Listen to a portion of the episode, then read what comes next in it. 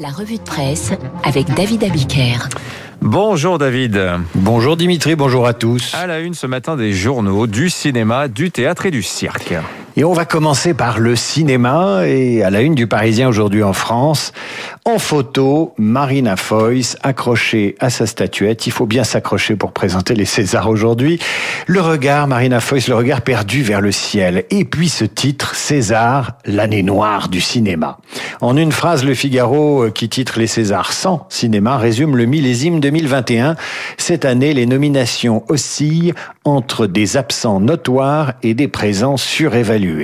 Opération survie donc pour les Césars, titre Le Monde. Mais comment faire autrement puisque le défi des Césars c'était cette année, ce n'est pas d'offrir la meilleure sélection, mais de permettre au cinéma de relever la tête vaille que vaille, de sortir la tête de l'eau. Alors on retrouvera Marina Foïs la tête haute et beauté à la une du Figaro Madame, tandis que Jean Dujardin fait la une du Figaro Magazine avec euh, la sortie prochaine, un jour peut-être, du nouvel opus des aventures d'OSS 117 lorsque les salles rouvriront. Du jardin qui confie au Figaro que ni lui, ni Nicolas Bedos, le réalisateur, n'avaient prévu le mouvement Black Lives Matter en envoyant OSS 117 faire des blagues, plus ou moins de bon goût, en Afrique noire. Pour jouir de l'ironie de la situation, il ne faudra pas être trop susceptible sur le sujet. Bon courage, Jean Dujardin. On lui souhaite pas le même destin que Pépé le putois. Pendant ce temps, euh, mon cher David, les théâtres eux aussi font la une. La révolte des théâtres titre l'humanité avec l'amplification du mouvement et l'extension des occupations d'établissements. Le Monde revient, lui, sur l'occupation du théâtre de l'Odéon à Paris à l'initiative de la CGT Spectacle, dont les militants se relaient à tour de rôle pour occuper les lieux. Drôle d'occupation, note Le Monde, qu'occuper un théâtre fermé. Se confiner pour ne plus être confiné, n'est-ce pas dénoncer par l'absurde des décisions absurdes? Il suffit de lire Le Monde pour s'apercevoir que c'est toujours le même folklore, des occupations pour s'occuper et qui ont un parfum de prolongation de Nuit debout. Il faut lire dans les échos en revanche l'édito de Jacques Attali, lui aussi partisan de la réouverture des théâtres. Cessons d'interdire le spectacle vivant, lance Attali. La fermeture des théâtres nous prive d'une chose essentielle, écrit l'ancien conseiller de François Mitterrand. L'occasion de vivre des événements réels avec des inconnus.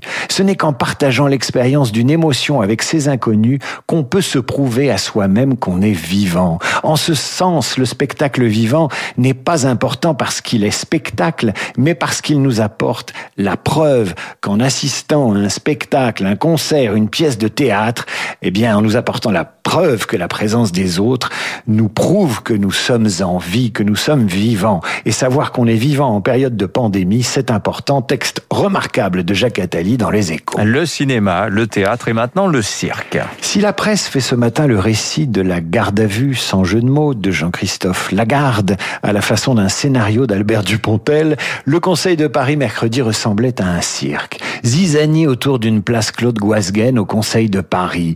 Les alliés socialistes et écologistes ont une nouvelle fois affiché leur tension sur la création d'une place portant le nom de l'ex-maire Les Républicains Claude Guasguen, maire du 16e, mort l'an dernier du Covid. C'est le Parisien aujourd'hui en France qui raconte ce qui ressemble à du mauvais théâtre de boulevard ou à du cirque, je vous l'ai dit. Je vous en parle parce que les dialogues valent le dérangement. Alors que le conseil municipal rendait hommage à cette figure de la droite parisienne, forte en gueule, Alice Coffin, vous savez, l'écolo euh, élue hein, au conseil municipal, qui avait provoqué le débat en déclarant qu'elle ne lisait plus que des femmes, Alice Coffin est sortie de ses gonds pour dénoncer les multiples comportements et déclarations relevant du racisme de l'ancien maire du 16e.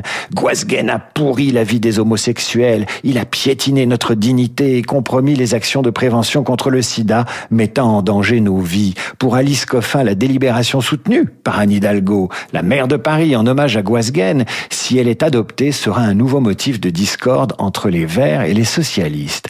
Il n'en fallait pas plus pour réveiller le maire du 16e, le maire actuel, Francis Piner, qui a accusé la militante féministe de cracher sur la mémoire de Guasguen avant qu'il ne cite René Char.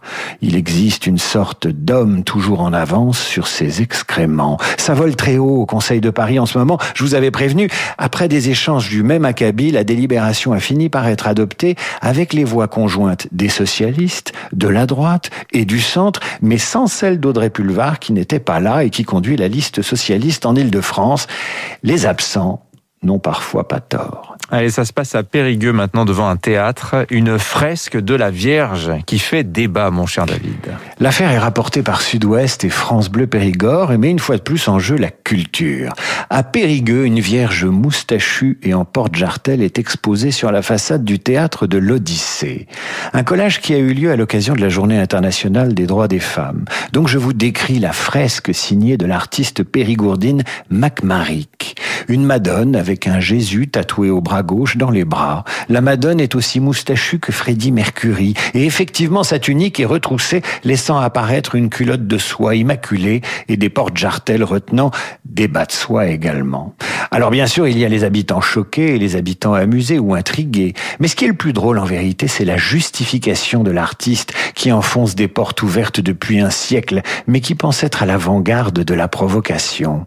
La Vierge, dit-elle, c'est le symbole de la mère bienveillante qui ouvre ses bras à tous. Mon travail, à travers cette figure, je la désacralise, je l'humanise, je la rends plus fluide sur les questions de genre. Mais au final, je ne la rends pas moins aimante et protectrice. Le street art, c'est ce qui permet d'interpeller les gens, de créer du lien, du débat, de susciter des avis différents, des controverses. C'est aussi ça le travail de l'artiste. Alors ce qui est fascinant avec les artistes contemporains quand vous les entendez, c'est le discours qui justifie l'œuvre et cette façon de croire qu'avant eux, Michel-Ange, le Caravage ou le Titien étaient de grands naïfs et de grands timides, des artistes qui n'osaient pas la provocation. Vous pourrez découvrir cette vierge polémique sur le site de Radio Classique, de même que vous pourrez lire dans le Parisien Week-end un long dossier sur la vie des profs après l'assassinat de Samuel Paty, mort parce qu'il avait expliqué des caricatures de Mahomet et la laïcité à ses élèves. Voilà qui vient nous rappeler qu'on n'assassine plus personne en France à cause de représentations osées de la Vierge Marie. C'est tant mieux et c'est aussi ça la tolérance et la liberté artistique.